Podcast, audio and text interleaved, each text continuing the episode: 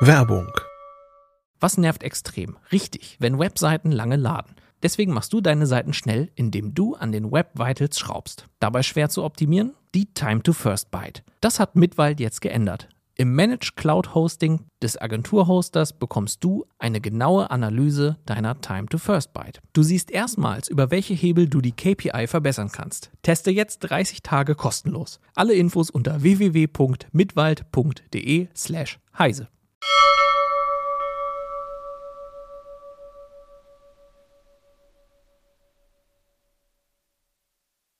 Heute in CT Uplink atemberaubende Bilder mit künstlicher Intelligenz generieren. Bis gleich.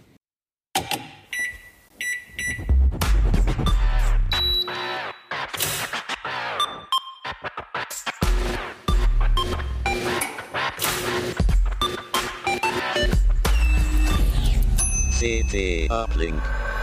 Hey, herzlich willkommen bei CT Uplink. Mein Name ist Achim Bartschok und ich habe heute wieder CT Nummer 25 dabei.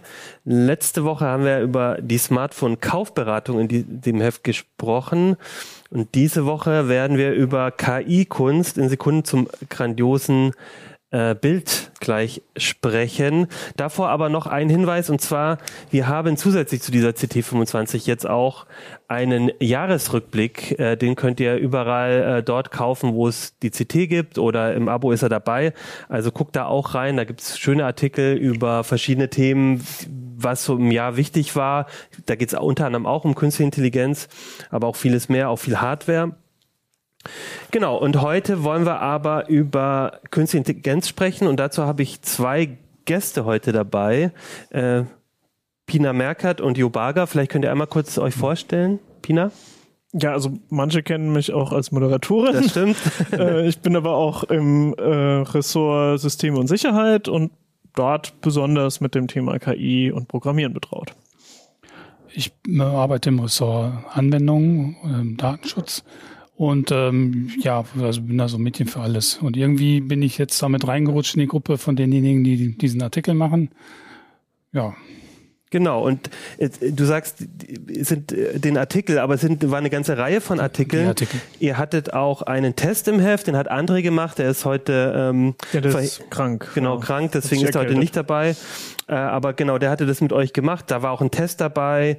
Pina, du hast sowas äh, so ein bisschen geschrieben, wie man optimal diese Bilder auch generieren kann, so ein paar Tipps gesammelt. Ja, das ist so eine Art Praxisartikel. Also ich, ich gebe halt Tipps, weil ähm, man, man steuert, ich, ich nehme jetzt schon was vorweg, man steuert die Systeme über bestimmte Formulierungen und da Mhm. gibt es eben ein paar Tipps, die man geben kann, welche Formulierungen besser funktionieren Mhm. und äh, das, da kann man durchaus vier Seiten dazu schreiben. Das ist äh, Genau. ganz, ganz spannend. Da, und da werden wir auf jeden Fall auch gleich noch drüber reden. Du hast auch so ein bisschen so ein Deep Dive in die Technik gemacht. Wie funktioniert das eigentlich? Das vers- versuchen wir heute auch zu machen. Ähm, genau, da, über all das sprechen wir heute. Davor gibt's aber noch kurz einen Werbeblock. Dieses Video wird gesponsert von NordVPN. Mit NordVPN kann man viele praktische Dinge tun, zum Beispiel Geld sparen. Nehmen wir einmal an, ich will einen Flug oder einen Mietwagen buchen. Dann beeinflusst der Ort, an dem mich die Buchungswebsite vermutet, häufig auch den Preis. Mit dem NordVPN-Client kann man mit ein paar Mausklicks einfach ein paar Länder durchprobieren und so im guten Fall auch mal ein paar hundert Euro sparen. Exklusiv über nordvpn.com slash ctuplink bekommt ihr Rabatt auf das Zwei-Jahres-Paket und die Bedrohungsschutzfunktion gratis obendrauf. Und falls ihr später merkt, dass ihr es nicht gebrauchen könnt, habt ihr eine 30-Tage-Geld-Zurück-Garantie. Ja, und bevor wir heute loslegen, eine ganz wichtige Info, vor allem für die Zuhörer, Zuhörerinnen. Äh, Wir werden heute auch ein bisschen was zeigen, einfach weil das Thema bietet sich natürlich an, dass wir auch viele Bilder zeigen, weil die eben auch die Faszination gut transportieren. Und deswegen, wir versuchen das so gut wie möglich auch immer zu beschreiben, damit äh, man das auch als Hörer äh, mitbekommt. Aber ich glaube, wenn es eine Folge gibt, äh, wo ihr auf jeden Fall auch mal reingucken solltet, äh, dann ist das, glaube ich, die Folge. Also wenn ihr das jetzt hört, guckt vielleicht danach nochmal auf YouTube oder auf Heise Online in unser Video rein, weil wir werden jetzt einfach auch ein paar Bilder zeigen und das, ich denke, das, äh, da stimmt ihr mir zu. Das ist so beeindruckend, das lohnt sich da wirklich mal hinzugucken. Auch. Ja, ich denke, wir, wir haben auch viele Bilder, die wir dann im Heft haben oder so. Da Genau. kann man dann auch reingucken. Genau. Genau. und im Heft, genau, das ist noch die, ja. Also es ist vielleicht gar nicht immer so wichtig, exakt das Bild, über das wir dann gesprochen haben, äh, zu sehen, aber es ist äh, irgendwie wichtig, mal Bilder gesehen Genau. zu haben, weil die sind so ein auf eine Art auch wieder komisch und das ist sehr schwer in Worte zu fassen, weil man sich als Mensch ja dann doch irgendwie immer die echte Welt vorstellt. Und ähm, deswegen ist das also für alle, die jetzt per Audio zuhören, die sollten sich die Zeit nehmen, auch mal noch Bilder zu gucken bei irgendeiner Gelegenheit. Und da wäre auch meine erste Frage, gibt es denn irgendwie so, so, so ein bestimmtes Bild oder bestimmte Bilder, wo ihr so ein Gefühl, so ein Aha-Moment hattet, wo ihr sagt, das ähm, ist wirklich was Tolles, äh, da hat's, das hat mir nochmal gezeigt, wie toll das ist. Habt ihr irgendwie ein Beispiel? Dann würde ich dir einfach aufmachen. Also so ein ganz besonderes Aha-Moment hatte ich halt mit dem, dem Edward Munk. Da habe ich halt den Schrei genommen, halt dieses weltberühmte Bild, habe das Mannequin aus der Mitte ausgeschnitten und dann hat die KI drumherum, drumherum halt was Neues malen lassen. Ich habe ja gesagt, irgendwie über, überfüllte Stadt äh, mit, mit Autos. Ähm, und das ist dann auch im, im Stil von Edward Munk und das ist dann halt ein neues Bild geworden mit einer neuen Bildaussage und, und einfach stimmig in sich. Genau, also zu, als Beschreibung, das Gesicht ist vom, vom Schrei ist also von Edward Munk, das ist also das Original und das Drumherum hat sich verändert. Genau. Also man, also man sieht das so und äh, erkennt sofort, wo es herkommt, aber es ist halt doch was Neues, was Eigenes. Ja. Ja. Und es hat wirklich fünf Minuten gedauert und dann war das fertig. ja. Du auch ein Beispiel, Pina? Was hat dich so? Ähm, also ich habe ein Bild, ähm, ich, ich mag Steampunk und ich habe äh, ein, eine Steampunk-Werkstatt erfinden lassen von Disco Diffusion. Und Disco Diffusion, da ist sie, genau, ähm, so sieht die aus. Und Disco Diffusion neigt ein bisschen dazu, so Art Wimmelbilder zu machen. Und das war mir ein bisschen zu arg und deswegen habe ich das skaliert und dann nochmal laufen lassen mit Image Prompt und das dann am Ende nochmal zusammengefügt und so. Also es war dann doch wieder eine ganze Menge Handarbeit dabei, aber ich bin irgendwie stolz auf das Bild. Ich Genau. finde die, ich finde es sehr schön. Disco Diffusion ist einer dieser Generatoren und Image Prompt. Genau, also äh, der ähm, Disco Diffusion war ein, ein sehr früher Bildgenerator, den man, also ich habe da schon, ich glaube sogar bevor DALI 2 rauskam, äh, habe ich Das schon so mit das Disco die, Diffusion. eine der, der bekanntesten ähm, DALI 2 oder DALI ist, weil es auch von den, diesen OpenAI, die diese Textgeneratoren auch gemacht haben, also sehr bekannt, auch heute. Und davor gab es aber schon einiges. Ja, also ähm, was für mich super super toll ist, ich habe einen Kumpel, der arbeitet bei äh, bei Google Brain und ist halt einfach noch mal ein bisschen näher an der an der KI-Forschung dran. Und äh, mit dem hatte ich mich halt immer wieder über diese Themen unterhalten und so. Und ähm, ich hatte zum Beispiel dann auch äh, mal ähm, Deep Dream ausprobiert. Also das war das ein paar Jahre her. Da konnte man so ein Bilderkennungsnetzwerk umdrehen sozusagen und hat dann zum Beispiel Bilder gekriegt, wo überall Hundeohren drauf waren. Und daraus konnte man, also es, das hat darüber funktioniert, dass man so ein Neuron sozusagen rausgepickt hat und wissen wollte, was macht dieses Neuron. Dann konnte man sagen, mach mir Bilder, wo dieses Neuron irgendwie super stark feuert. Und dann konnte man irgendwie schon rausfinden, dieses Neuron erkennt Hundeohren und das andere hat irgendwie Nasen erkannt und so weiter. Und das war irgendwie cool. Äh, man konnte da auch so Animationen damit machen. Das war irgendwie auch seltsam, aber, aber schön auf eine Art. Aber halt sehr begrenzt, weil das ja immer nur ging mit diesem einen Neuron, was eine Sache konnte. Und äh, ich hatte das aber ausprobiert und hatte da eine gewisse Begeisterung. Da hat er halt gemeint, hey, da gibt's dieses Disco Diffusion, das ist so ein Bildgenerator, das musst du dir mal angucken, das wird dir gefallen. Und das war aber zu dem Zeitpunkt halt irgendwie noch relativ schwer einzurichten und so. Also ich habe ein paar Wochen gebraucht, bis ich das am Laufen hatte.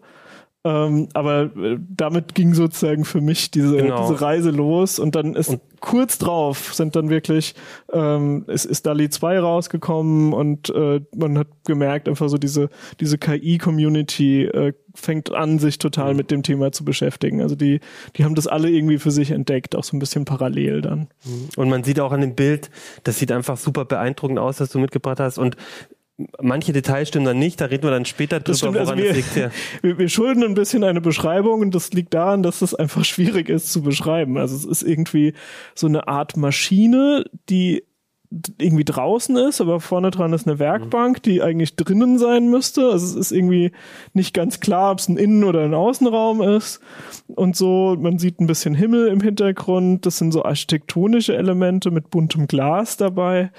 Und das ist alles irgendwie ziemlich vollgepackt mit Kram. Aber das Entscheidende ist, glaube ich, einfach, wenn man das so anguckt und man würde das in irgendeinem illustrierten Buch, in einem Buch mit Illustrationen sehen und man guckt da jetzt nicht ganz so genau auf die Details drauf, würde man sofort sagen, wow, tolles, Ja. tolles Bild. Stimmungsvoll, der, Genau. der Stil passt Und das ist, irgendwie, ne? Genau, und das ist das Irre. Ich habe auch ein paar Sachen mitgebracht, weil ich bin auch selber äh, total fasziniert worden von diesem Thema, als jetzt dieser Hype kam und ähm, habe auch viel mit mit einer Plattform, mit Midjourney, über das werden wir auch gleich reden, äh, viel äh, gemacht. Und ich habe gleich angefangen, bei mir zu Hause Bilder aufzuhängen und ich wollte es einfach nur mal zeigen. Ich habe es einfach au- ausgedruckt mitgebracht. Ich habe jetzt mal hier ein, ein, ein, eine, eine kleine Meise, die irgendwie so wie so ein Holzschnitt oder sowas ähm, so so ganz eigener äh, Kunststil auch ist und einfach es, ist, es, es erinnert ein bisschen an ein Foto, aber es ist flacher als ein Foto. Genau. Irgendwie fehlt Sch Schattierung. Genau, und wenn man dann auch genau hinguckt, dann sieht man, da, da sind so Flügel und irgendwie hat es doch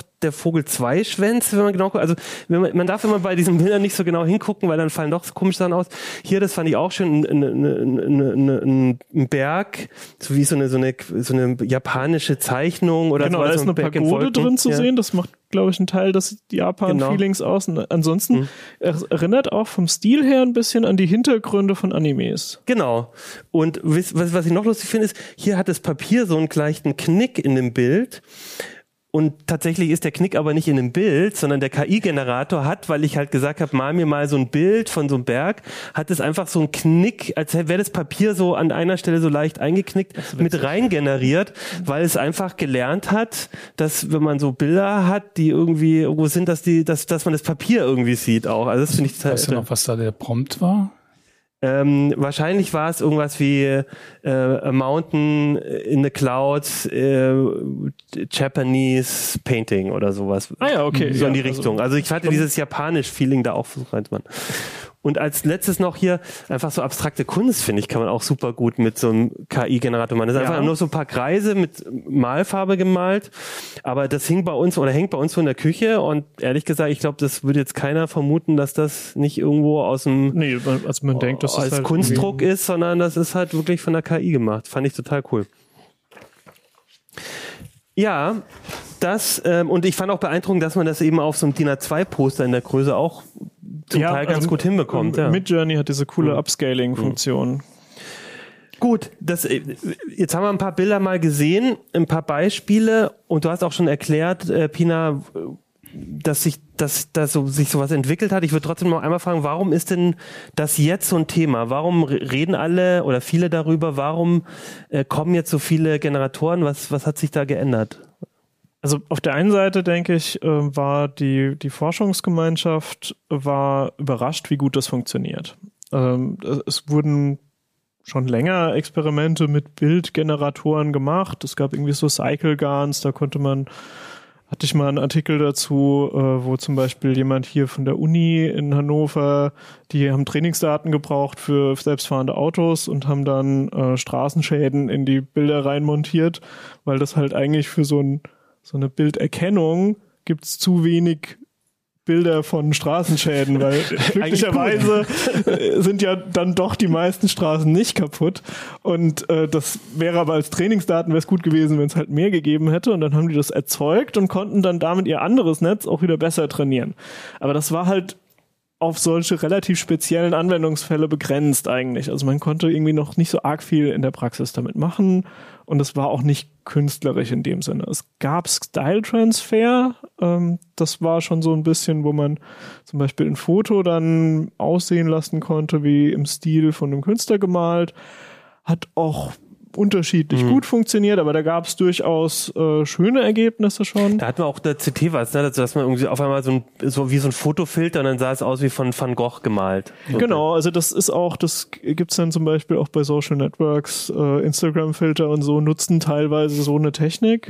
Ähm, das hatte schon eine gewisse Verbreitung, aber es war noch relativ stark halt so dieser Bereich Spielerei. Mhm. Und ähm, dann sind halt diese Bildgeneratoren rausgekommen und die haben halt als entscheidenden Trick eigentlich, dass ich sie fernsteuern kann. Also ich muss quasi nicht in ein Netzwerk und in dessen Parameter irgendwelche Stile reinbacken sozusagen, sondern ich kann von außen einfach einen Satz festlegen, wie irgendwas, was ich in die Google-Suche eingebe oder so. Ich gebe was ein und das, was ich dann eingebe, wird dann benutzt, um sozusagen diesen Bilderzeugungsprozess in eine Richtung zu lenken.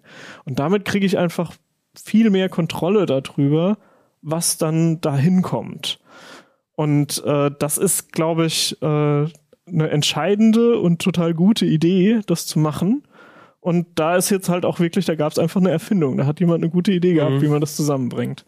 Was jetzt auch ähm, ein guter Indikator dafür ist, dass es halt was für die für die große Bühne ist, für die Mainstage ist, dass ganz viele Dienste halt äh, aus, den, aus dem Boden entstanden sind oder so. Also wir haben ja sechs äh, oder André hat sechs getestet äh, und dass halt die, die großen Investoren plötzlich ganz viel Geld in diese Richtung werfen. Ne? Also Microsoft hat jetzt äh, einen dieser Anbieter, ich weiß gar nicht mehr welchen, äh, an sich gebunden und man kann wird jetzt auch in äh, das ist OpenAI, die Hersteller genau, von DALI. Wird jetzt auch mhm. in, in, in der Suchmaschine Bing halt äh, Bilder generieren können oder ähm, Anbieter von ähm, Bilderdatenbanken äh, oder so, die, die nutzen das jetzt auch ne? und die kennen sich ja aus mit Bildern und wenn die sagen, das ist reif äh, für die große Masse, dann dann, dann stimmt das.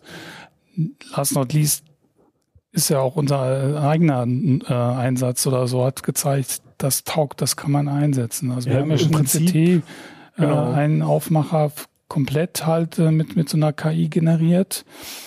Äh, und dann zweiten, haben wir zumindest halt so Versatzstücke äh, generiert, die wir dann zu was mhm. Neuem zusammengesetzt haben. Also Aufmacher heißt das, das, das Titelbild eines Artikels. Äh, genau, hatten wir in der, in der 24, glaube ich, schon, jetzt in der 25 auch nochmal ein.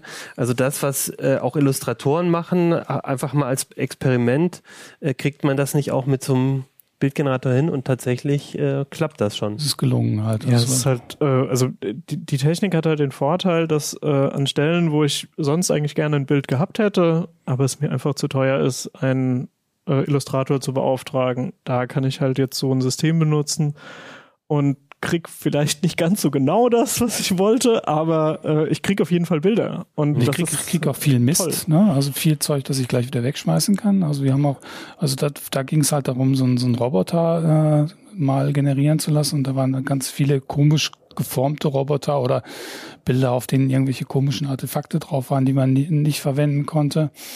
Ähm, ja, aber es war halt auch was dabei, was man verwenden konnte. Übrigens sind die Aufmacher für diesen Schwerpunkt, das sind ja vier Artikel, mhm. sind von einem Illustrator ja. gemacht worden, ne, aus einem guten Grund. Ja, weil man halt das nicht so genau steuern kann, dass man sich vier ähnlich äh, mhm. wirkende Bilder halt äh, von so einer KI generieren lassen kann. Ne? Also von Bild zu Bild hat man dann wieder einen, komplett anderen Stil zum mhm. Beispiel. Wir wollten was haben, wo man anhand der Aufmacher sehen kann, das gehört zusammen. Und sowas kann eine KI nicht. Das muss man dann halt dann doch einen Menschen machen lassen. Ich fand es ganz spannend, dass du gesagt hast, äh, dass dann in Bing man einfach was eingibt und dann könnte die, die Suchmaschine Bilder generieren. Das ist ja eigentlich, das treibt ja irgendwie so, so eine Absurdität, dass du in der Google, du suchst ja, so nach was, aber du findest in Wirklichkeit was, was live generiert wird, während du danach suchst. Also du findest ja eigentlich gar nichts, sondern er, also er erfindet was. Ich weiß auch nicht, wie Microsoft auf diese Idee gekommen ist. Also, naja, ich meine, finde ich jetzt nicht naheliegend. Ich finde es cool, äh, Dienste zu haben, mhm. im, im, Idealfall auch kostenlose Dienste, wo ich mhm. einfach mal ein Bild generieren kann. Das ist natürlich toll, wenn eine, eine Firma mhm. auch die Infrastruktur da zur Verfügung stellt. Und ich habe da auch nichts dagegen, wenn Microsoft das tut. Es ist nur so, dass ich bei einer Suchmaschine eben schon irgendwie Suchergebnisse erwarte und nicht unbedingt etwas, was sich die Suchmaschine ad hoc ausgedacht hat. Ja, also Microsoft ist aber auch nicht der einzige Anbieter. Es gibt so eine alternative Suchmaschine, Ucom, und die hat es auch schon. Mhm. Genau, du hast gesagt, äh, Jo, dass ihr, dass äh, André oder dass ihr in dem Schwerpunkt euch verschiedene Dienste angeguckt habt. Das waren, äh, ich habe hier aufstehen, Crayon, DALI 2, Dream Studio, Midjourney, Night Café und Wombo Dream. Und da wäre jetzt meine Frage, äh, das sind alles Dienste, die ähnlich funktionieren. Man kann was eingeben und es wird ein Bild generiert und wahrscheinlich kosten die auch was. Nicht alle. Äh, also zum Beispiel Crayon kann man einfach kostenlos ohne Anmeldung ausprobieren. Kann ich auch wirklich allen empfehlen, das mal zu tun. Das ist einfach crayon.com, also wie der Buntstift Crayon geschrieben. Hieß früher mal DALI Mini, aber das äh, Mhm. wollte dann OpenAI nicht mehr wegen der Verwechslungsgefahr. Ähm, DALI 2 ähm, wird dann eventuell demnächst kostenlos werden, wenn Microsoft das macht. Also Microsoft ist da ja nicht selber der Entwickler, sondern OpenAI ist der Entwickler. Also ich habe Ähm. bis, da, bis jetzt noch gar nichts so bezahlt. Das ist ja irgendwie, ich glaube, das nennt Also sich man- Beta. Man Genau, momentan- das ist eigentlich bei allen Diensten. Man kann sich anmelden und kriegt dann meistens irgendwie so ein Freivolumen. Mhm, und dann genau. kann man so ein paar Bilder machen. Äh, in der Praxis muss man ziemlich viele ausprobieren, um dann irgendwie doch mal ein gutes dabei zu haben. Deswegen, ja, äh, es ist gut genug, um ein Gefühl zu kriegen für die Technik. Wenn man es wirklich in der Praxis einsetzen will, muss man wahrscheinlich dann doch für die Dienste zahlen. Ähm, die Kosten sind, die halten sich aber im Rahmen. Also zum Beispiel Midjourney kostet so 30 Dollar im Monat. Das ist, wenn man das regelmäßig benutzt, ist das eigentlich ja, überschaubar. Die haben so verschiedene ähm, ähm, Modelle. Ich glaube, man kann auch so Smart Metering machen oder sowas. Also genau, aber 30 Dollar ist so, so ein- kann man mit rechnen, wenn man das. Genau, also die sind, ja. die sind alle in so ungefähr Mhm. dieser Preisklasse, zum Teil ein bisschen billiger. Ähm, und was man bekommt, ist halt meistens irgendwie ähm, Cloud-Rechenleistung, Mhm. die für einen reserviert ist, die, wo einfach auch ein Interface dabei ist, sodass die Bedienung ein bisschen einfacher ist. Teilweise auch ein bisschen Zusatzfunktionen, wo man dann nochmal Parameter einstellen kann, wenn man halt ein bisschen genauer äh, eine Vorstellung hat, in welche Richtung das jetzt gehen soll. Also bei, bei Dream Studio, Studio habe ich zum Beispiel so eine Auswahl von Stilen oder so, in denen ich Dinge generieren lassen kann oder so. Da habe ich schon mal so, so ein bisschen so eine Vorsteuerung. Bei Dolly 2 habe ich nur einen Prompt. Ne? Da, da, da bin ich komplett auf mich selbst Genau, gestellt. Crayon oder so. auch. Mhm. Genau. Also Und das muss man vielleicht nochmal dazu sagen, weil du brauchst diese Rechenleistung, weil auch wenn irgendjemand das schon mal eingegeben hat oder auch wenn du zweimal das schon eingegeben hast, jedes Mal, wenn du was eingibst, läuft der Rechner los und generiert etwas. Also es ist eben keine Suchmaschine, sondern es wird jedes Mal was Neues generiert und dafür benötigt es halt Genau, doch also- ein gewisses Maß an Rechenleistung. ähm, zwei, äh, zwei Modelle hat äh, André bewusst nicht mit in den Vergleichstest reingenommen, weil das halt nichts, ist kein Produkt, was du in Mhm. dem Sinne kaufen kannst. Aber Disco Diffusion, was ich benutzt habe, und Stable Diffusion, die kannst du auch selber betreiben. Mhm. Und äh, das ist halt, die Installation ist ein bisschen schwierig und man braucht eigentlich eine Grafikkarte mit sehr viel RAM, ähm, eine größere als man üblicherweise fürs Gaming hat. Also deswegen ist das in der Praxis dann doch ein bisschen schwierig und meistens dauert es dann tro sogar trotzdem länger, äh, selber was auf der Grafikkarte zu generieren, als äh, über so einen Cloud-Dienst und sich das dann übers Netzwerk wieder schicken zu lassen, das Bild. Aber äh, das, das geht eben auch und die sind zum Beispiel beide kostenlos. Also da ist, da ist sozusagen alles, alles offen. Da sind die, die Modellparameter sind offen, der Quellcode ist offen und so. Also da passiert auch immer noch relativ viel, weil da halt auch in dem Bereich Open Source Entwicklung stattfindet. Schönes kleines Bastelprojekt für zwischen den Tagen. Ja.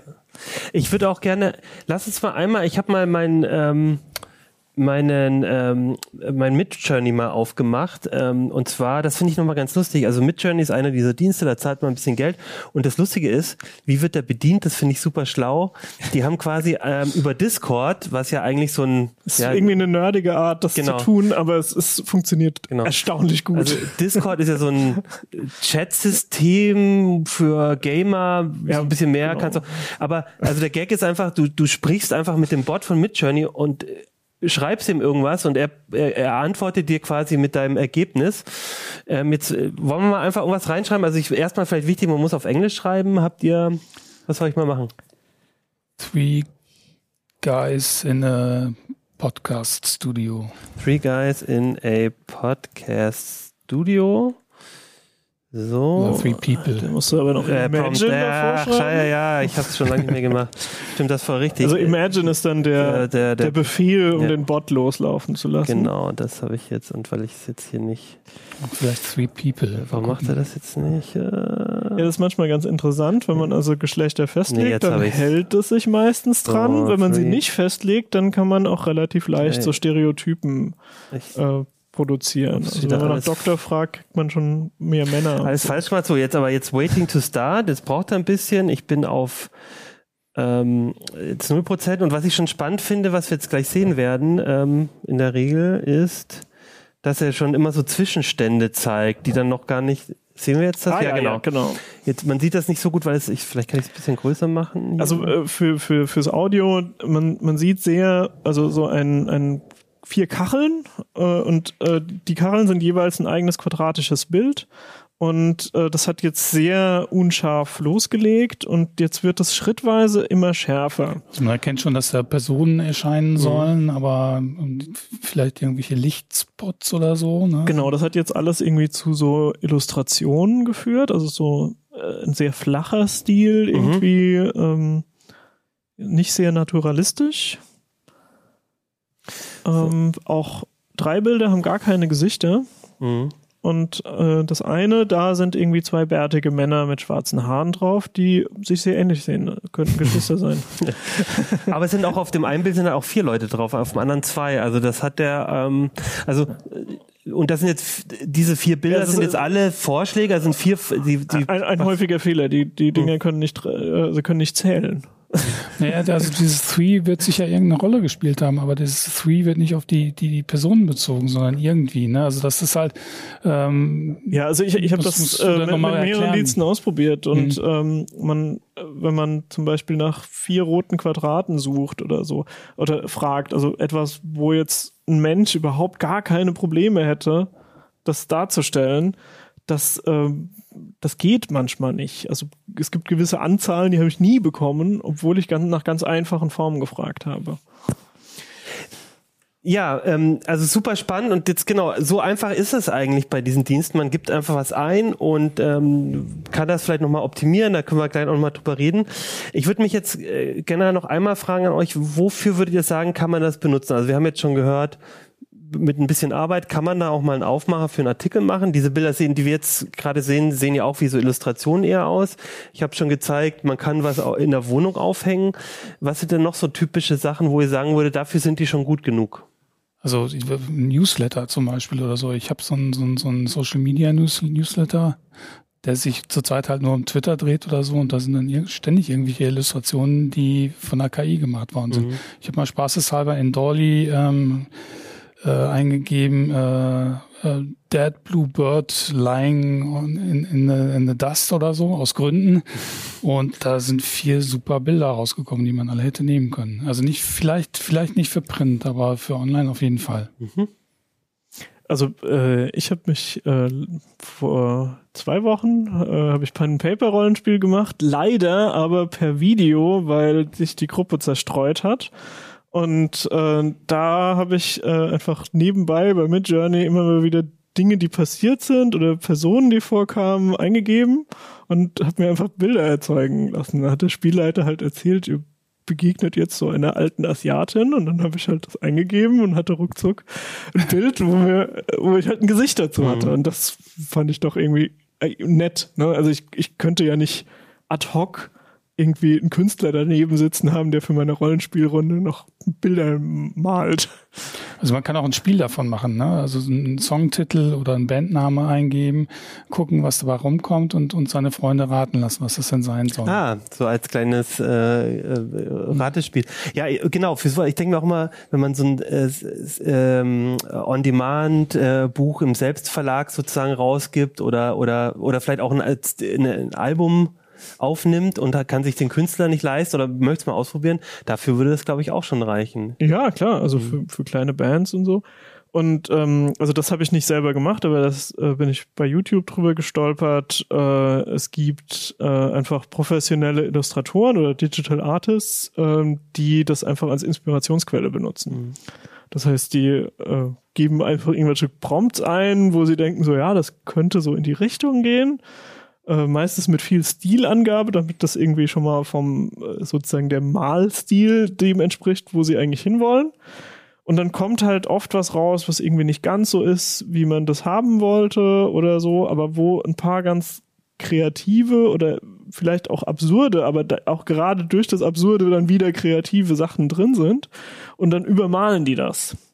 Das heißt, sie benutzen sozusagen das KI-Bild als Basis, um dann quasi per Hand oder halt in so einem digitalen Malprozess da wieder drüber zu gehen. Das fand ich irgendwie eine total gute Idee. Und irgendwie auch verrückt, weil man würde jetzt eher denken, der kreative Prozess, den macht der Maler oder ein Illustrator oder jemand im Kopf und dann malt die KI das vielleicht zu Ende. Aber das ist jetzt genau umgedreht. Die KI denkt sich irgendwas Verrücktes aus und der Maler malt das dann in, in richtig schön sozusagen. Also ich, ich fand das halt, äh, die, dieser eine Künstler hat halt gemeint, I like that Disco Diffusion is silly. Ne? Mhm. Er hat dann irgendwie nach einer Stadt gefragt und nach Wolken und jeder Mensch hätte natürlich oben die Wolken und unten die Stadt gemalt. Aber der hatte dann mal ein Bild bekommen, wo es umgekehrt war wo du im ersten Moment einfach sagst, äh, ist viel Schlag, hat, hat nicht, mhm. äh, so wollte ich eigentlich nicht haben. Und dann hat der aber halt so Stützen reingemalt und hatte dann so eine, so eine Fantasy-Stadt über den Wolken, die halt irgendwie auf so ewig langen Stützen draufsteht. Und das war dann wieder okay. ein total interessantes Bild. Also das ist natürlich nur zu einem schönen Bild geworden, weil dann der Mensch nochmal was gemacht hat. Aber die Idee fand ich super. Also ähm, bei dem Thema sollten wir vielleicht mal ganz kurz über das Thema Urheberrecht und Copyright mhm. sprechen weil äh, wir haben das natürlich, bevor wir das dann verwendet haben, auch mal hier unseren Justiziar machen lassen. Der ist übrigens seither ein ganz großer Fan äh, von dem Thema und ist also, verbringt seine Wochenende damit, dass er Bilder generiert. Äh, und er meint irgendwie, das ist völlig okay, die, solche Bilder zu verwenden, weil äh, damit das Urheberrecht überhaupt zuständig wird, muss es einen, ja, einen menschlichen einen Urheber geben, einen also aus, aus Fleisch und Blut. Und wenn so eine KI ein Bild generiert, äh, ist sie gar nicht zuständig. Also er meint, äh, es ist genauso sicher oder unsicher, so ein Bild zu verwenden, wie ein Bild aus so einer, so einer Bilddatenbank. Mhm. Also, ja, also äh, im Prinzip ist es halt so, ähm, die KI hat halt äh, keine persönlichen Rechte und auch im Urheberrecht nicht. Also im Urheberrecht hängt alles an der natürlichen Person. Das heißt, derjenige, der die KI benutzt, ist im Prinzip der Urheber, weil er dann halt äh, was eingibt und so und das die KI ist dann nur das Werkzeug. Es ist halt irgendwie ein mächtiges Werkzeug, aber es ist das Werkzeug. Und in dem US-Rechtsraum wird es offensichtlich genauso gesehen. Das die, heißt, die Sache ist nur, also es gab mal ein Beispielurteil, wo zum Beispiel Tweets als nicht lang genug, um Schöpfungshöhe zu erreichen, mhm. eingestuft wurden. Das heißt, sehr kurze Texte sind wahrscheinlich nicht urheberrechtlich geschützt. Und wenn ich halt einen sehr kurzen Text formuliere und das im Prinzip mein einziger Beitrag ist, der Rest macht das Werkzeug, ist es relativ wahrscheinlich, dass Gerichte entscheiden werden, dass dann die Bilder eben auch keine Schöpfungshöhe erreichen. Das heißt, nicht nur ich habe jetzt das Problem, dass ich nicht selber, also dass es urheberrechtlich ein Problem bekomme, weil ich ein Bild mit einer KI generiert habe. Aber andererseits kann es sein, dass mein Bild jemand das ich generiert habe, jemand anders benutzen könnte. Und wenn ich den dann quasi sagen möchte, benutze mein Bild nicht, dann, dann könnte ein Gericht vielleicht auch urteilen, ja, aber da hast du jetzt auch nicht wirklich. Genau, äh, das ist jetzt äh, äh, leider, ja. wie so oft im Urheberrecht, wäre es schön, wenn der Gesetzgeber mhm. das mal regeln würde, wie das eigentlich sein soll, mhm. äh, was bis die letzten Jahre halt nie passiert ist und wahrscheinlich jetzt auch bei dem Thema nicht passiert. Deswegen müssen wir jetzt darauf warten, dass es Beispielurteile gibt. Also es ist jetzt aber auch ein ganz neues Feld oder so. Mhm. Das wird sich ja noch eine also ganze das wird noch ein paar Jahre dauern, bis dann vielleicht mal Urteile da sind. Aber äh, im Moment würde ich davon ausgehen, dass die tendenziell sogar gemeinfrei sind. Das heißt, jeder darf quasi mit den Bildern machen, was er will. Das ist ja aber schon interessant, weil es gibt ja auch durchaus, habe ich gelesen, Künstler, die sich darüber zerärgern, weil ihr Stil auch gelernt wurde, die eigentlich dann auch sagen, hey, das ist eindeutig ein Bild, das so gemalt wird, wie ich das eigentlich malen würde. Man könnte ja auch sagen, du, Disney. Du meinst jetzt konkret diesen Greg Rutkowski, genau. diesen, diesen Pol? Der, der diese Fantasy Genau, der, der malt irgendwie so Fantasy-Bilder und ist ein super äh, produktiver Digital Artist. Und macht auch, also der, seine Werke sind wirklich gut. Also ich kann empfehlen, den Namen ruhig mal bei Artstation einzugeben und dann kriegt man übrigens auch tatsächlich Werke, die von ihm sind. Das ist so eine das, ähm, Plattform für, für Kunst auch. Der, mhm. der hat jetzt das Problem, dass wenn man seinen Namen bei Google eingibt, dass dann Bilder kommen, die so aussehen, als könnten sie von okay. ihm sein, mhm. aber die sind nicht von ihm. Mhm. Und äh, zum einen ist das natürlich gut, weil wahrscheinlich hätte ich mir den Namen sonst nicht gemerkt, wenn ich mal über so ein Bild gestolpert wäre und jetzt kann ich offensichtlich den Namen dieses Künstlers auswendig. Also, also ich, ich glaube, auf der einen Seite ist es jetzt Publicity für den Mann, Aber auf der anderen Seite ist jetzt halt einfach die Gefahr, weil äh, irgendwie Prompts mit seinem Namen drin haben besonders gut funktioniert. Die sind x-fach verwendet worden. Wenn jetzt Bilder veröffentlicht wurden mit dem Namen dabei, dann werden die natürlich von Google gefunden und damit verschwindet er als Person sozusagen äh, hinter seinem eigenen Namen, der aber gekapert wurde. Und das ist so ein Effekt, wo man sagen muss, ja, also man versteht, dass es unter Umständen blöd ist für ihn, dass das jetzt so passiert. Ähm, auf der anderen Seite, äh, zum Beispiel habe ich einen Kumpel, der heißt Johann Wilhelm und äh, den kann man nicht googeln, weil dann findet man immer Johann Wilhelm von der Pfalz. Es ist halt eine Persönlichkeit, historische Persönlichkeit mhm. mit Wikipedia-Artikel und so. Das heißt, alle äh, so und so viele Seiten, Google-Ergebnisse sind halt alle dann die historische Persönlichkeit. Und das ist auch so, wo man sagt, naja, wenn du halt so einen Namen hast, ist halt einfach so. Ja, aber ich glaube, im es Prinzip geht, kannst du dich nirgends beklagen. Naja, aber es geht ja schon, glaube ich, also es geht ja vor allem darum, dass man sich selber einen Stil erarbeitet, der auf dem sein eigenes kreatives Schaffen quasi beruht. Mhm. Also und und also ich finde das schon schwierig. Also ich bin mir noch nicht so sicher, ob da nicht äh, es auch Urteile geben wird, die sagen, äh, dass es äh, wo es auch anders kommen wird, dass solche Bilder dann doch nicht benutzt werden dürfen vielleicht ganz, so. Ganz offensichtlich sind die KIs ja mit seinen Bildern äh, trainiert ja, ja, genau, worden. Also, also, also ja. dann jetzt kommen wir vielleicht auch ein bisschen mal zum Theorieteil, also mhm. wie das Ganze funktioniert. Also erstmal ähm, sind, sind da ähm, Unternehmen, die im großen Stil halt Bilder im Internet abgrasen mhm. und dann halt Bild und Text zusammen halt irgendwo reinfüttern, um, um äh, solche Systeme zu trainieren. Und dadurch haben, haben halt diese Systeme gelernt, so zu malen, wie zum Beispiel dieser Greg Gutkowski ähm, ist natürlich auch nicht in jedermanns Interesse oder so, dass man halt in so einer Bilddatenbank äh, äh, erscheint. Ne? Also vielleicht möchte ja auch der Rutkowski, dass, dass seine Bilder da rauskommen oder so. Ne? Also, also das, das, das, wäre übrigens ja. äh, die, die Webseite haveibeentrained.com. Das ist so ein ah, bisschen wirklich? wie have, have been pawned. Okay. Äh, also man, man kann dort, äh, glaube ich, den, den eigenen Namen oder äh, hochladen ja. oder sogar Bilder hochladen mhm. und gucken, ob man in Datenbanken, die äh, öfters verwendet werden als Trainingsdaten, äh, drin ist. Und genau. Genau. Aber dann, dann lasst uns mal gleich nochmal über die Technik reden, weil äh, jetzt haben wir mal, glaube ich, schon ein ganz gutes Bild gemacht. Was ist damit möglich? Wie, wie funktionieren diese Dienste? Wir sollten da einmal nochmal reingucken. Vorher würde ich aber nochmal gerne einen Werbeblock einläuten. Werbung. Dieses Video wird gesponsert von NordVPN. Mit NordVPN kann man viele praktische Dinge tun, zum Beispiel Geld sparen. Nehmen wir einmal an, ich will einen Flug oder einen Mietwagen buchen. Dann beeinflusst der Ort, an dem mich die Buchungswebsite vermutet, häufig auch den Preis. Mit dem NordVPN-Client kann man mit ein paar Mausklicks einfach ein paar Länder durchprobieren und so im guten Fall auch mal ein paar hundert Euro sparen. Exklusiv über nordvpn.com slash ctuplink bekommt ihr Rabatt auf das Zwei-Jahres-Paket und die Bedrohungsschutzfunktion gratis obendrauf. Und falls ihr später merkt, dass ihr es nicht gebrauchen könnt, habt ihr eine 30-Tage-Geld-Zurück-Garantie.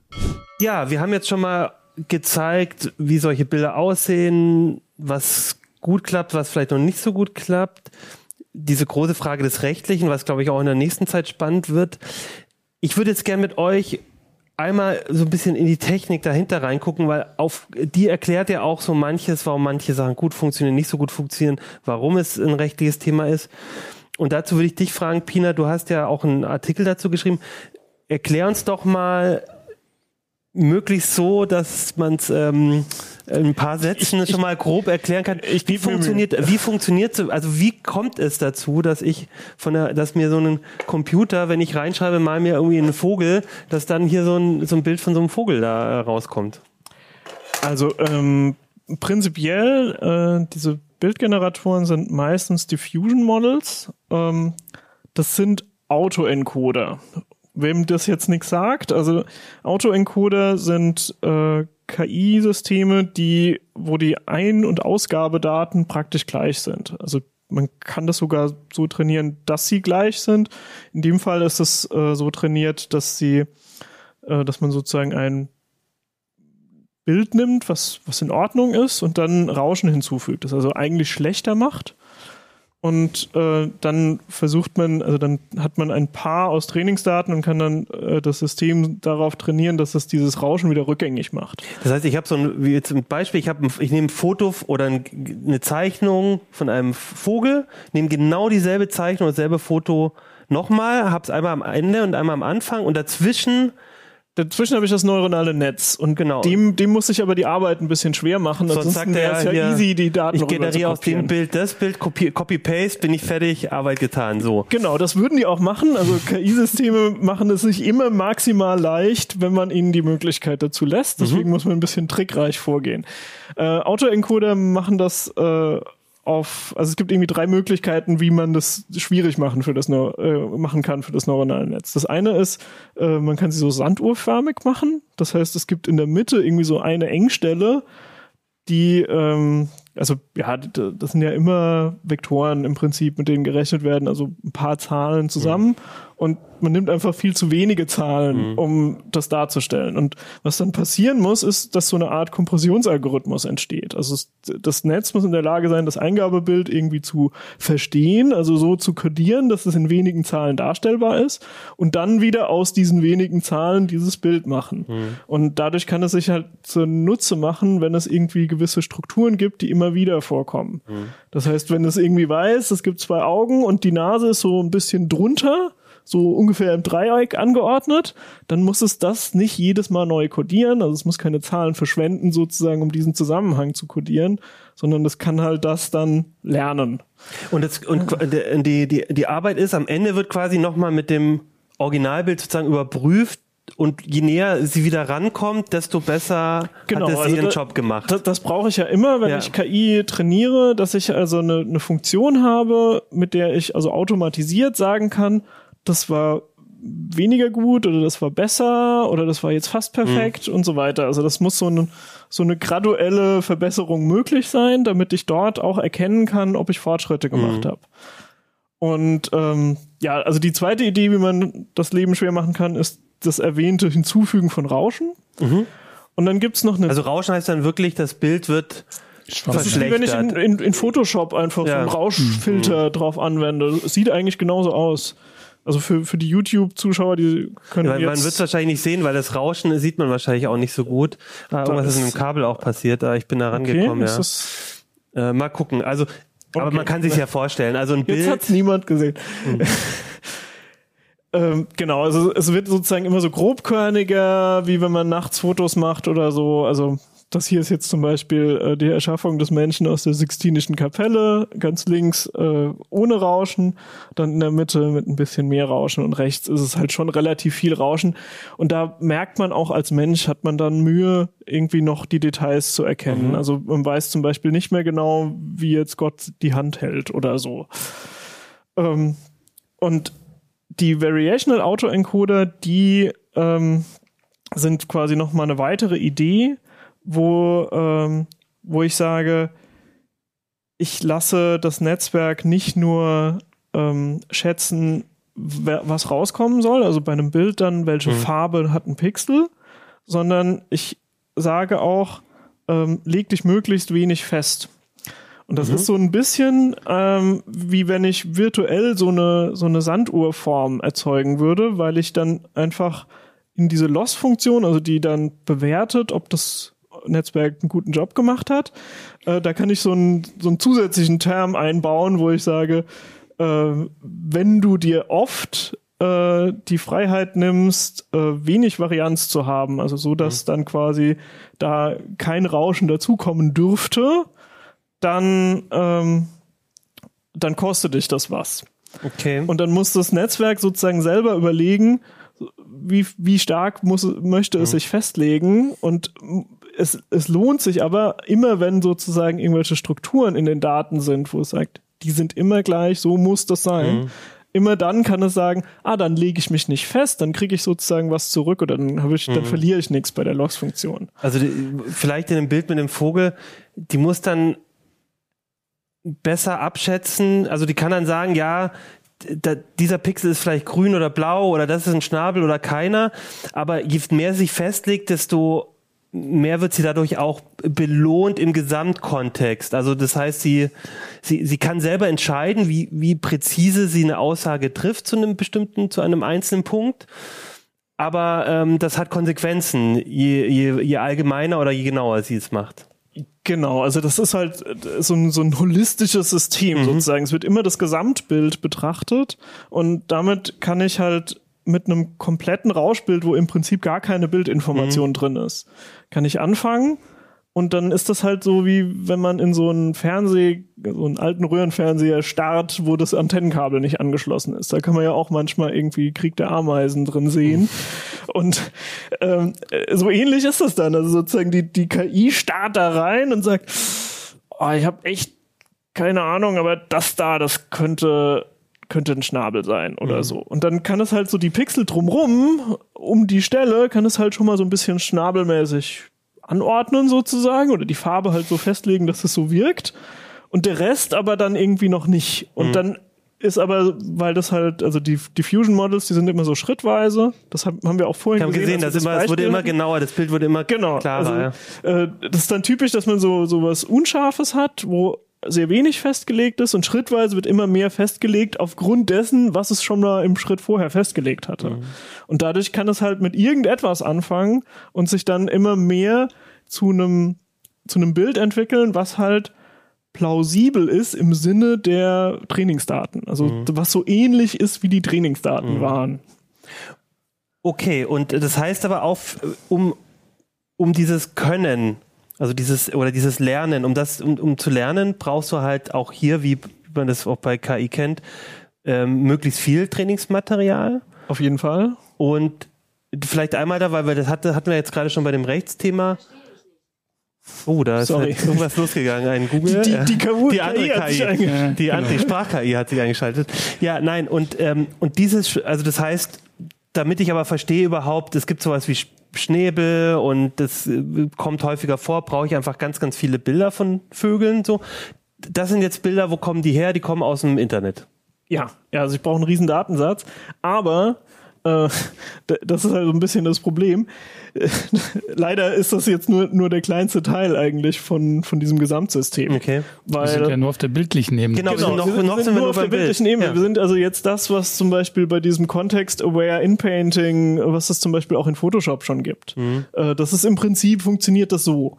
Und das heißt, wenn Photoshop, wenn die, ähm, wenn du ein Foto hast und möchtest was reparieren oder so, genau, da, da, da kann man irgendwie so Masken malen ja, ja, und, und dann, äh, dann, sagen, mach das weg und dann ist aber nicht einfach nur weiße Pixel dort mhm. zum Beispiel, sondern dann kann Photoshop sich, äh, etwas, äh, so eine Textur reinmachen, mhm. die passt quasi drumrum. Okay. Das mhm. funktioniert auch ganz gut das ist nur unkreativ. Genau, das, hast, das, das ja. macht da nichts Besonderes hin. Also wenn ich da irgendwie einen, Kreis um ein Boot male, mhm. was auf dem Wasser ist, und dann ist halt danach das Boot weg und Photoshop hat da Wellen mhm. hingemacht. Zum Retuschieren ist das toll, aber wenn ich halt sage, ja, aber ich hätte jetzt gerne da ein Surfbrett anstatt einem Boot, mhm. dann hatte ich halt bisher keine Möglichkeit, dem KI-System zu sagen, dass ich da gerne ein Surfbrett hatte. Das heißt, es hat nur drumrum geguckt, nur Wellen gesehen und gesagt, ja, dann mache ich das halt so. Und äh, da äh, ist halt, da kommt diese Idee ins Spiel zu sagen, ja, ich habe dann Text, also ich habe einen Image-Prompt, mhm. äh, ich habe den, den Text-Prompt, wo ich also äh, hinschreiben kann, ein Surfbrett auf dem See.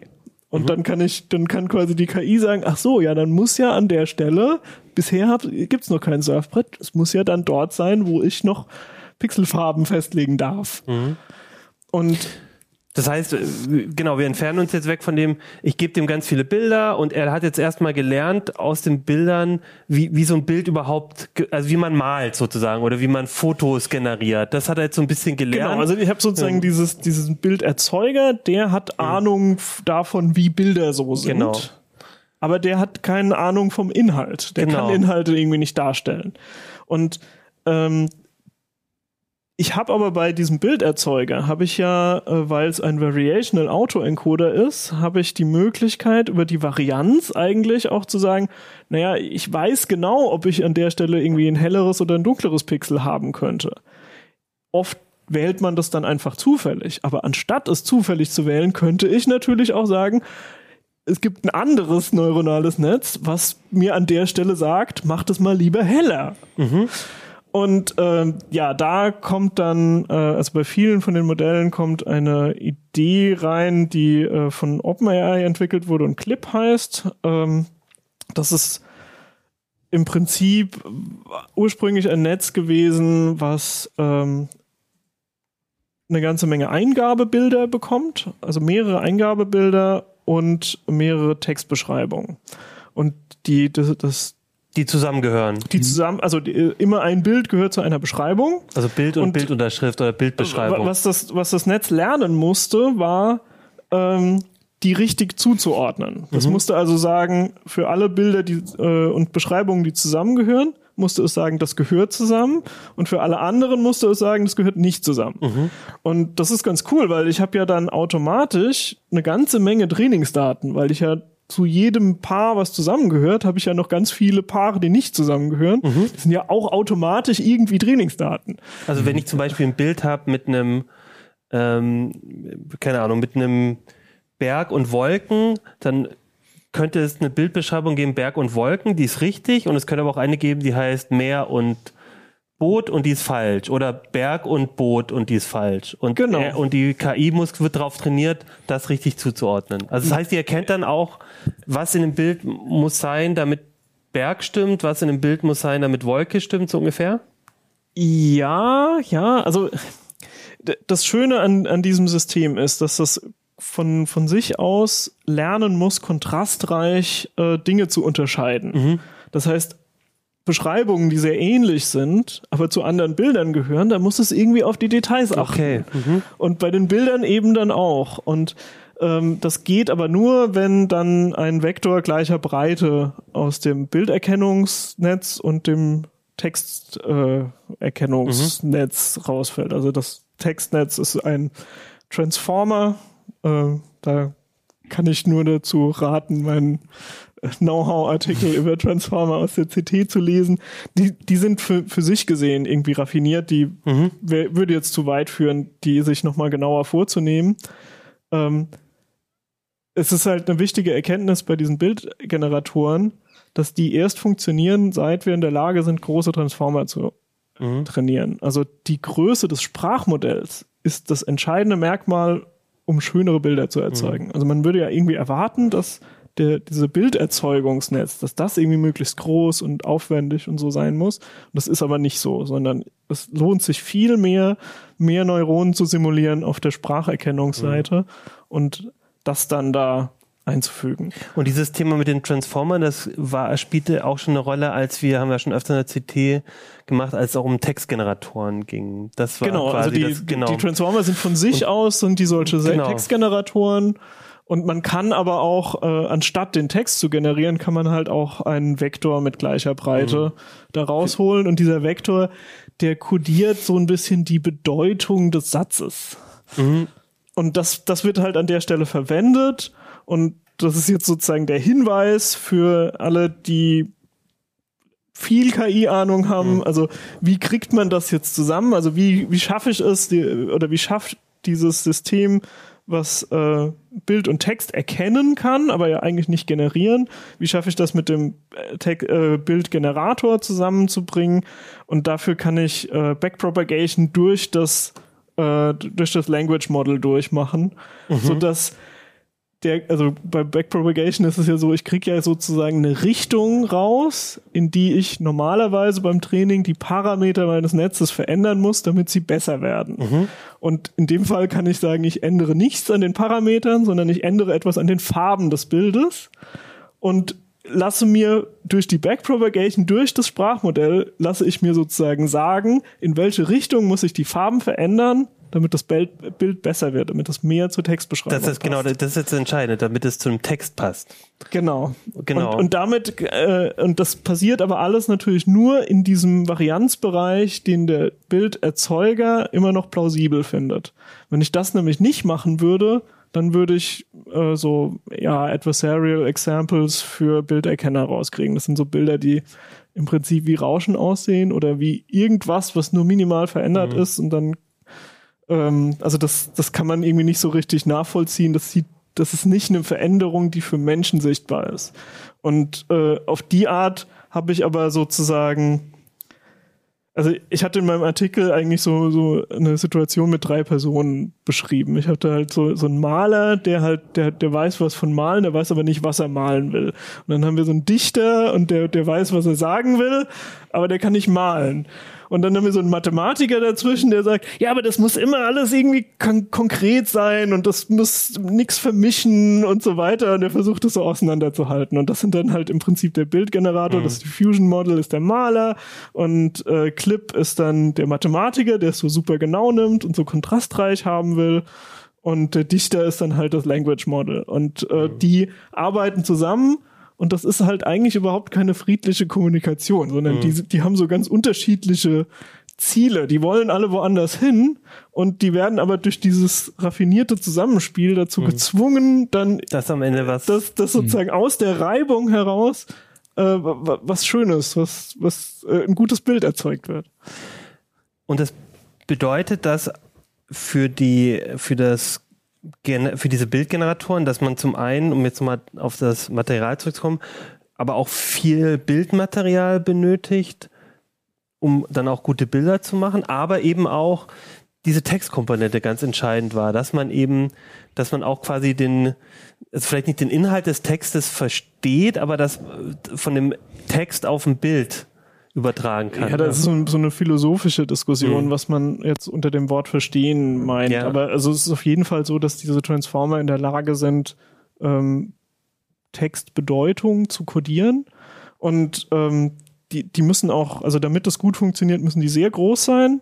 Und dafür gäbe es nicht genug Daten für so Text-Bild-Paare. Mhm. Äh, das heißt, diese Transformer, die werden einfach vortrainiert mit Text-Text.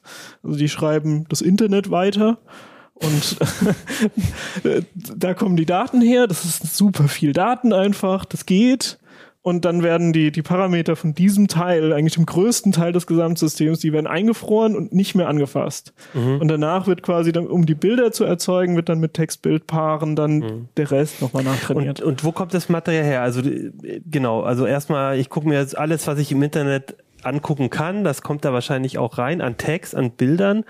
Und äh, diese Te Bild-Textbeschreibung, ähm, ist das dann einfach, keine Ahnung, in der CT gibt es unter vielen Bildern eine BU.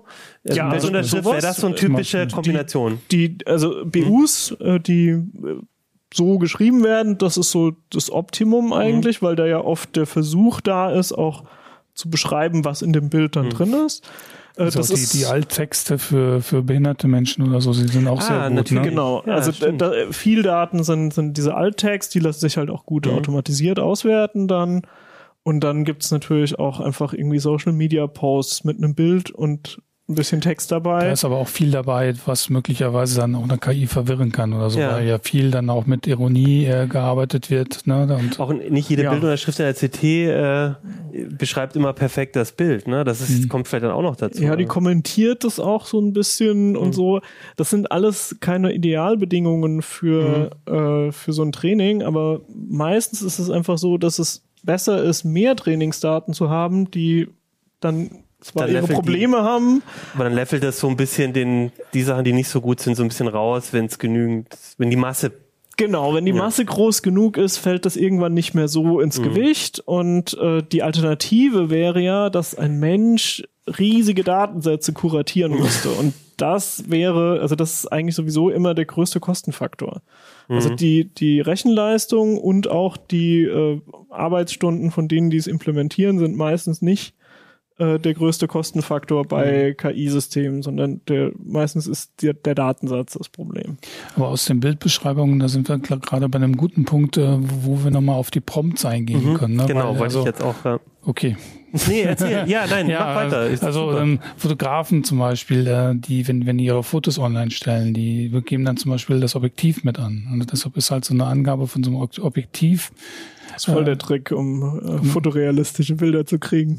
Genau, zum Beispiel. Das heißt, du, du, das, wenn man das weiß, kann man sich das, wenn man selber Bilder generiert, im Kopf behalten. Wenn ich da jetzt so eine Objektiv, eine Linse irgendwie angebe, ein Objektiv angebe, äh, in einem Prompt, dann denkt das, der Bildgenerator, ah, das muss so ähnlich sein wie all diese Bilder, die ich schon mal gesehen habe, genau. wo ein Fotograf das gemacht hat und dann wird es total cool. Also zum Beispiel bei, bei Midjourney funktioniert es super. Die, die haben so ein Fototestnetz, was mit vielen mhm. Fotos trainiert ist. äh, Parameter minus minus Test P.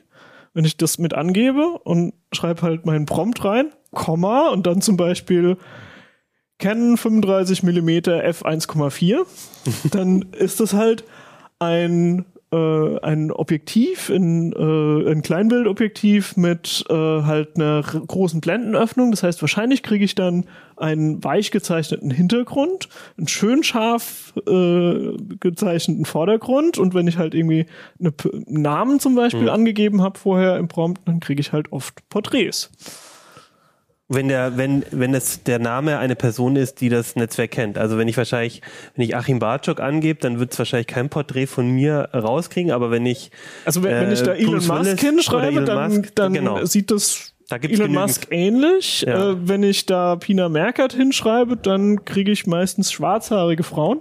Aber, Aber nicht, äh, es ist nicht, also meistens eine Frau, weil das irgendwie dann doch weiß, dass Pina ein Frauenname ja. ist und so. Also das ist so das mit den Prominenten funktioniert aber nicht bei allen Diensten, mhm. ne, weil einige das, das ausschließen, äh, Bilder von, von äh, ah, Persönlichen okay. Persönlichkeiten des öffentlichen Lebens äh, zu generieren. Elon Musk zum Beispiel, äh, habe ich versucht, ein Bild zu generieren mit Dolly. Da habe ich dann nur eine Fehlerseite gekriegt, so nach dem Motto, äh, das widerspricht unseren Nutzungsbedingungen. Okay. Aber im Prinzip hängt genau hängt es einfach davon ab, was schon drin ist. Aber das wäre so ein Tipp. Also das heißt, ich kann nicht nur sagen in the style of Van Gogh und dann kriege ich so ein Van Gogh Bild, sondern ich kann mir auch überlegen oder oder Painting, Photography, also sondern ich kann auch mit solchen Tricks dann nochmal das optimieren. Mein, mein wichtig, wichtigster Tipp fürs Prompt Engineering ist eigentlich Prompt ähm, Engineering heißt perfekt ausmachen, ja, also wie Prompt man, Engineering man heißt sozusagen, ich mache mir Gedanken darüber, wie formuliere ich das so, mhm. damit die KI das tut, was ich will, nicht unbedingt, damit das die beste Bildunterschrift yeah. für mhm. das Bild wäre.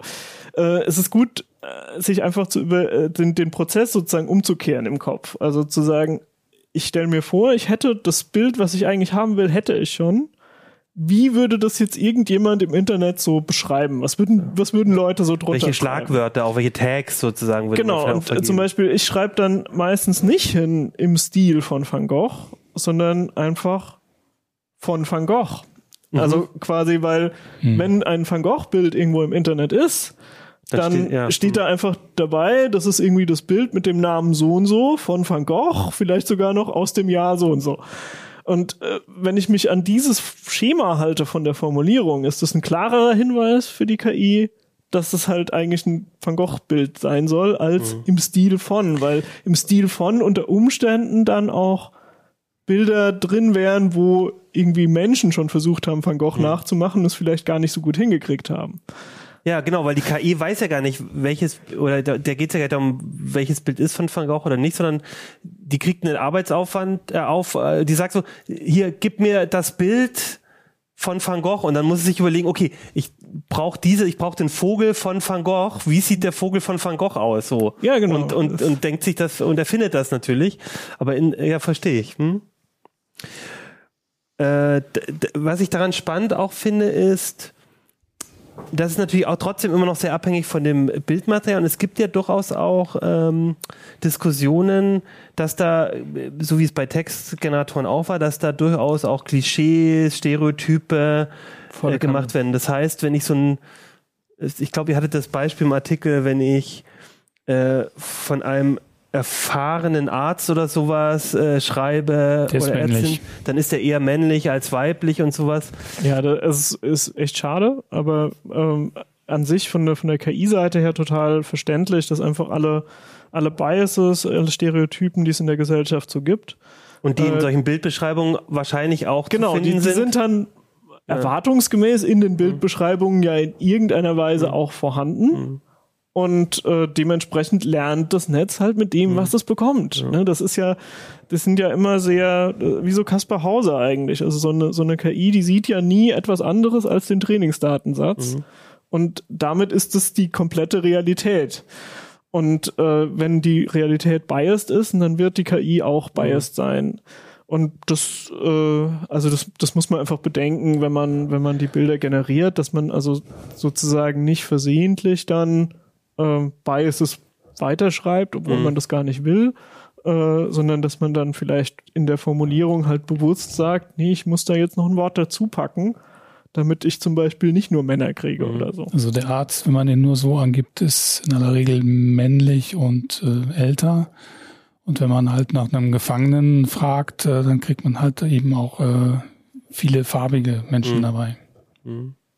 Und was ich auch noch spannend finde, ist, man, du hattest es schon angedeutet, Jo, man kann nicht alles eingeben, weil auch die Bildgeneratoren selber sich schon überlegen, in welche Richtung man es vielleicht lieber nicht dreht, richtig? Ja, also die, die Bildgeneratoren selber, also die KI-Systeme, Ja. die jetzt eben beschrieben waren, die machen das nicht. Ähm, die, die Anbieter haben teilweise Filter, ähm, also zum Beispiel bei, bei Midjourney ähm, kann man zum Beispiel keine Bilder generieren lassen von Xi Jinping, also von dem chinesischen Machthaber, ähm, weil sie den Begriff gesperrt haben. Und sie haben aber auch irgendwie Pornobegriffe gesperrt und so. Und dementsprechend ist also das sozusagen auf der Eingabeseite gesperrt. Und ähm, Imagen, das ist, war so ein Mhm. ähnliches Netz, was nur Google intern verfügbar war, deswegen kommt es bei uns auch nicht im Netz, äh, im, im Test vor. Ähm, aber die haben zum Beispiel nochmal eine Gesichtserkennung drauflaufen lassen, weil sie offensichtlich gar keine Menschen haben wollten, also keine Gesichter, die generiert werden. Das heißt, die haben quasi erst Bilder generiert und dann wieder welche aussortiert, die dann ein anderes, eine andere KI als schlecht Mhm. klassifiziert hat. Also hat dann quasi, äh, hat man sich überlegt, was möchte man nicht haben und hat das quasi Genau, dann die- mit so einem ich- Filter dann auch noch raus, raus Mein, meine Vermutung wäre, dass Imogen einfach äh, Gesichter nicht so gut hingekriegt hat. Die sahen wahrscheinlich creepy aus und sie wollten einfach nicht, Ganz dass dann irgendein Google-Mitarbeiter das dann durchsticht, von wegen, ja, äh, eigentlich voll coole Ergebnisse, aber Gesichter gehen ja nicht. Und deswegen haben sie die alle wegsortiert. Ähm, Genau, und du brauchst es ja auch zum Teil, weil es reicht doch wahrscheinlich nicht, wenn du beim, beim Prompt Sachen verbietest. Also jetzt mal ein anderes Beispiel, wenn du sagst Pornografie. Also wenn ich jetzt Nude nicht erlaube, dann kann ich ja trotzdem versuchen, als jemand, der da was reinschreibt, mir andere Begriffe auszude freizügig oder ähm, äh, irgendwie in der Sauna oder irgendwas. also, und ich habe die, die, äh, die ja trotzdem- Zensur von Midjourney konnte ich zum Beispiel relativ leicht umgehen. okay, das heißt, also ich, ja. ich, ich habe, ähm, das ist glaube ich auch im Art- Artikel drin. Ich hatte also bei Xi Jinping werden ja immer Witze gemacht, auch in chinesischen Social Networks, dass er halt irgendwie aussehen würde wie Winnie the Pooh. Und äh, ich wollte auch eigentlich genau das haben, also so ein Mischbild aus dem Politiker und Winnie the Pooh. Und es gibt halt Image-Prompts, also manchmal kann man dann an, nicht nur Text angeben, sondern auch noch ein Bild dazugeben. Das geht auch in der normalen Version von Midjourney. Und dann habe ich halt ein Bild hochgeladen von Xi Jinping und im Prompt nach Winnie the Pooh gefragt. Und das hat zum Beispiel echt ganz gut funktioniert, weil ich dann so eine Art Karikatur bekommen habe, nachdem ich ein bisschen mit den Parametern für das Gewicht von dem Image-Prompt rumgespielt habe. Dann war halt irgendwann genauso die Mitte irgendwie. Wahrscheinlich könnte man ja auch sowas schreiben wie chinesischer Machthaber oder sowas, weil wahrscheinlich auch so eine Bildgenerator Genau, gelernt eventuell hat. kriegst du dann halt auch Mau. Ach so, genau, stimmt, ja. Aber auch bei Twitter habe ich, äh, bei, bei ähm, Elon Musk habe ich überlegt, wenn du Tesla-Besitzer eingibst, also ich glaube, man kann, äh, was ich eigentlich sagen will, ist, so richtig ver im- im verhindern Prinzip- kann man das doch dann nicht. Ja, also das ist ja, die Chinesen haben ja genau das Problem bei ihrer äh, Zensur, dass halt die, die Bevölkerung total kreativ wird, wie sie das dann umschreibt. Und dann gibt es halt solche Codewörter. Und dann weiß man als Chinese halt, wer die Dame mit den roten Schuhen ist oder so. Und so ähnlich kann man halt dann auch wieder vorgehen bei, bei solchen einfachen Filtern. Und also mein Eindruck ist auch, die Anbieter haben sich alle jetzt nicht wahnsinnig viel Mühe gegeben, um äh, da zu filtern, sondern haben halt gesagt, so ja, wir machen das jetzt irgendwie für zum Beispiel so ein paar Promi-Namen oder so, damit das äh, einfach die Menge an generierten Bildern in diese Richtung ein bisschen geringer wird. Und die lassen das einfach geschehen, dass Leute sich da auch ein bisschen drum rumwinden. Glaubt ihr, die, diese äh, Gener- Generatoren sind so in der nächsten Generation irgendwann aber auch so weit, dass man halt wirklich so ein Bild wie von Elon Musk oder so so generieren kann, dass es als Fake News Fake-Bild irgendwie durchgehen würde? Also, weil das ist ja ein Thema, was, das wird ja ein Thema werden. Ich glaube, das geht jetzt schon. Also, also mit ein bisschen Glück oder so. Genau, also. im, im Moment müsste es nur noch Glück haben, aber ich denke, die Entwicklung wird dahin gehen, dass man immer weniger Glück braucht. Das heißt, es wird auch immer schwieriger werden, wenn ich ein Bild auf in einem Facebook-Posting sehe, hier äh, keine Ahnung, Elon Musk äh, reitet Ja, äh, mit nackigem Oberkörper auf dem Pferd, dann Ganz ehrlich, solche Bilder hättest du ja, Ja. auch die ganze Zeit schon hinkriegen kann man auch mit können. Also, Photoshop ganz gut hinbekommen wahrscheinlich. Genau, das heißt, äh, ja, eventuell ist es bald so, dass äh, das nicht mehr nur die Leute können, die gut sind mit Photoshop, sondern dass das äh, ganz viele Leute können und dementsprechend wird quantitativ das vielleicht auch zunehmen, also dass man solche Fake-Bilder dann häufiger sieht. Aber in der Sache ändert sich eigentlich nichts, weil im Grunde genommen muss ich jetzt schon den Skill haben, äh, die, die Quellenprüfung zu machen und zu sagen, ist das plausibel? Kommt mir das komisch vor? Wo könnte das herkommen? Und so. Das muss heutzutage ein bisschen leider jeder können, aber ähm, ich sehe da keinen Weg drum rum. Und das ist jetzt nur Technik, die diese Entwicklung beschleunigt eigentlich.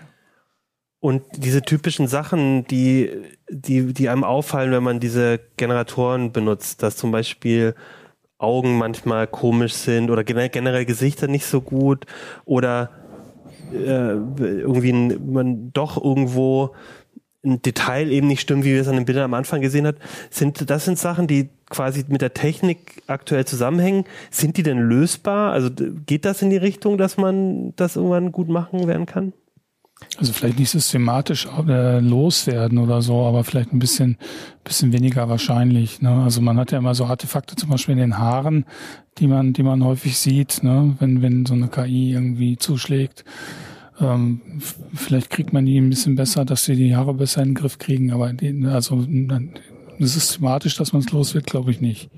Also äh, der, was man daran eigentlich sieht, ist äh, gar nicht so sehr eine Besonderheit der KI, sondern eigentlich eine Besonderheit von uns Menschen. Wir achten total auf Gesichter. Und wenn ein Gesicht irgendwie auf irgendeine Weise falsch ist, also keine Ahnung, das linke Auge ist ein bisschen zu niedrig oder so, ist sofort ein Gott, das sieht Da ja stimmt furchtbar aus, da ja. stimmt was nicht.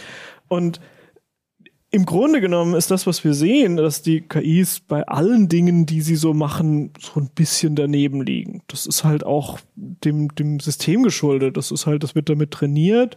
Und wenn das halbwegs in die Richtung geht, und dann ist das halt ganz gut.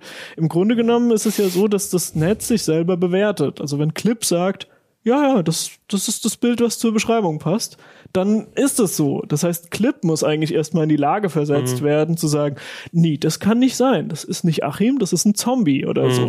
Und Ja, aber das würde ja bedeuten, also das, das würde ganz andere Modelle bedeuten. Also wir, wir sind ja auf so einer Ebene der, der Statistik, wenn man so will, ne? wo ein Gesicht ein Gesicht ist, äh, wenn, wenn es ja eine bestimmte Funktion erfüllt, wenn man so will. Ne? Und äh, also da, was, da, was da wäre schon, Weltwissen ge- gefragt oder so, so nach dem Motto, ein blaues und ein grünes Auge, ja, kann es geben, aber ist sehr unwahrscheinlich.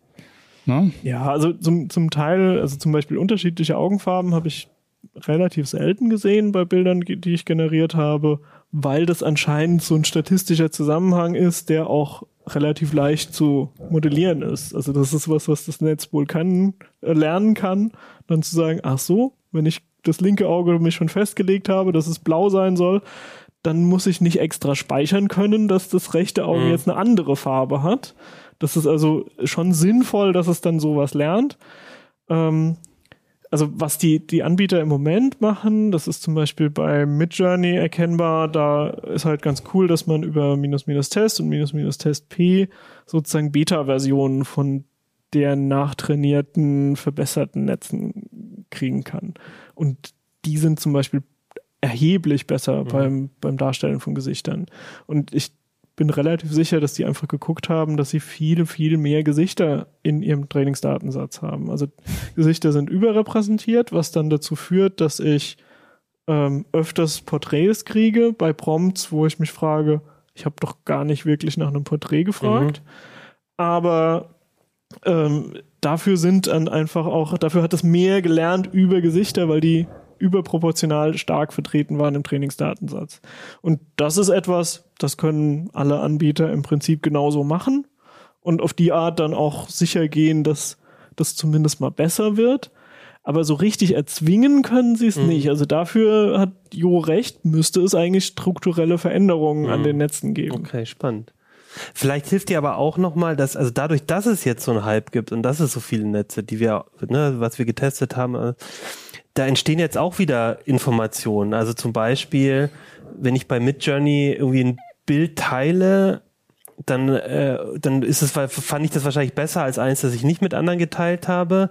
Dann kann ja das Netzwerk vielleicht auch aus dieser Information wieder was lernen, weil es sagt, oh, das scheint ein, scheint ein gutes Bild gewesen zu sein und die anderen, die er weggeschmissen hat, ist vielleicht ein schlechtes Bild. Also vielleicht hilft das auch nochmal weiter. Auf jeden Fall. Also das sind total wertvolle Trainingsdatensätze, die gerade entstehen. Äh, mhm. Leute generieren Bilder, verwerfen den Großteil. Das heißt, die, die Firmen haben eigentlich große Datenbanken über die Fehlschläge, weil das ist natürlich easy, einfach alles, was sie generiert haben, selber erstmal wegzuspeichern. Mhm. Und wenn die dann sagen, ja, Achim hat das generiert und dann nie geliked, keine vergrößerte Version mhm. gewollt und so, ja, das war wahrscheinlich jetzt kein gutes Beispiel. Alles klar, ein Trainingsdatensatz, also ein mhm, Datenpunkt, den ja. können wir benutzen fürs nächste Mal. Und wenn du halt ein Bild hast, wo du sagst, so, ah, da will ich aber noch Varianten und das will ich noch größer und das ist total toll und äh, dann haben äh, mit Journey zum Beispiel auch so eine Community-Seite, wo du wirklich liken kannst, dann können sie natürlich sagen, ja gut, alle, alle Bilder, die ein paar hundert Likes haben, die müssen offensichtlich sehr gut gewesen sein. Also die Menschen finden diese Bilder ästhetisch. Also können wir, wenn wir äh, unser Netz mit ästhetischen Bildern nachtrainieren wollen, können wir quasi die bewusst okay. nehmen.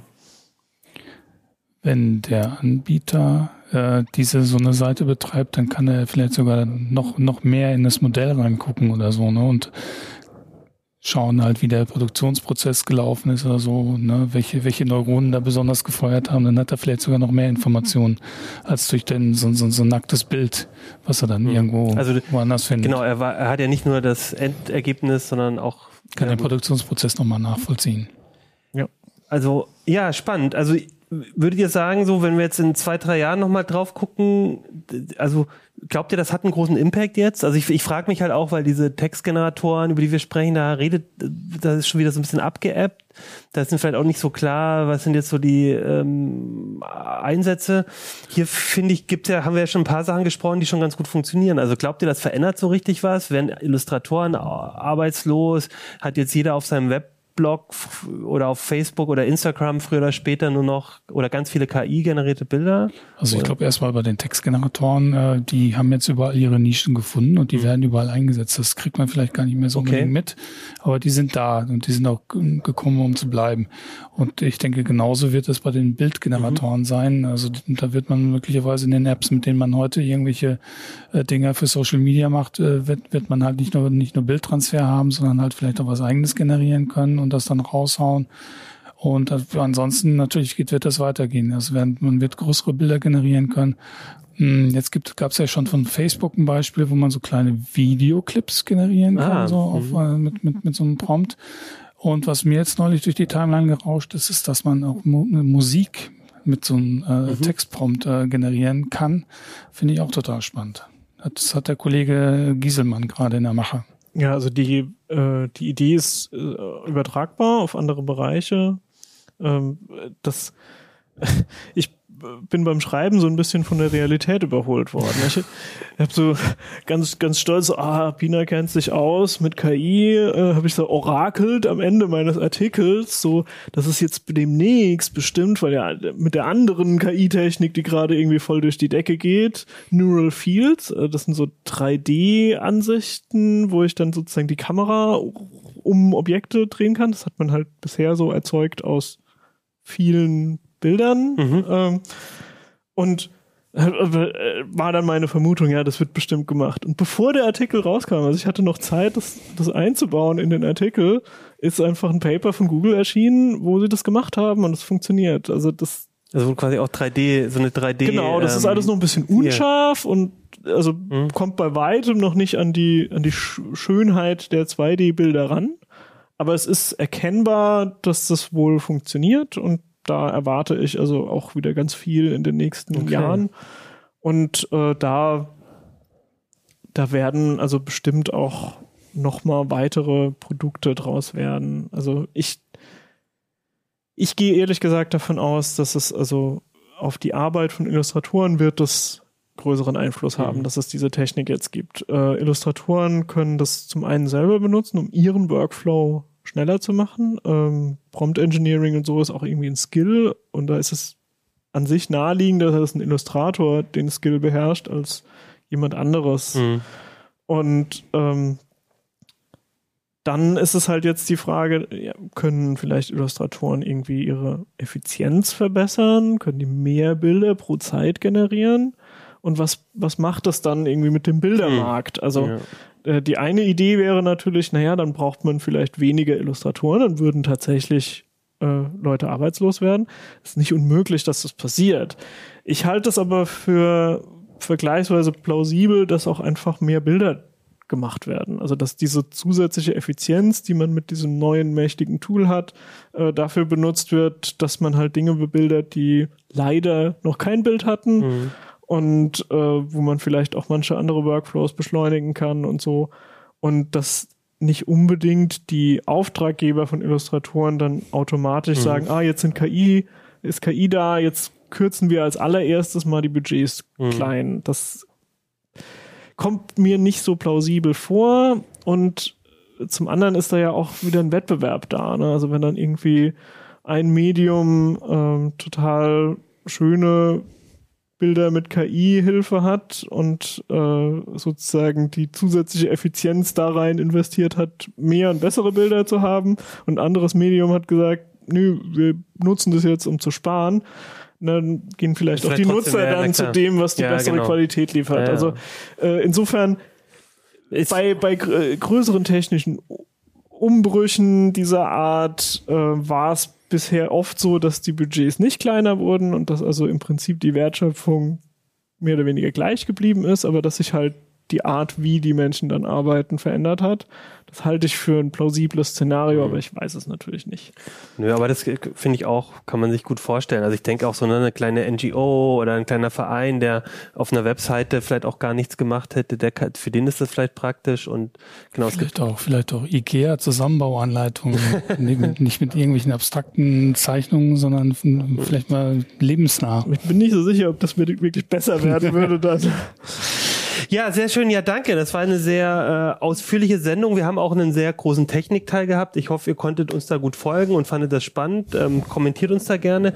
Wir würden uns vor allem bei dem Thema auch, äh, würde uns super interessieren, äh, ob ihr selber Erfahrungen gemacht habt und ob ihr schon selber Bilder generiert habt. Genau, schickt sie alle zu Achim. Nee, ja, oder, oder postet Nee, die schreibt Links. sie uns. Genau, schickt sie uns, schreibt sie uns, kommentiert drunter, verschickt Links äh, irgendwie. Oder ob ihr welche auf Instagram, habe ich gesehen, gibt's ja auch schon richtig viele Accounts, die coole Bilder zeigen. Also zeigt mal, was ihr so gefunden habt. Und Wir nehmen wie- auch E-Mails. Genau, gen- ihr könnt dann uplink.ct.de schreiben oder eben kommentiert unter unsere Folgen.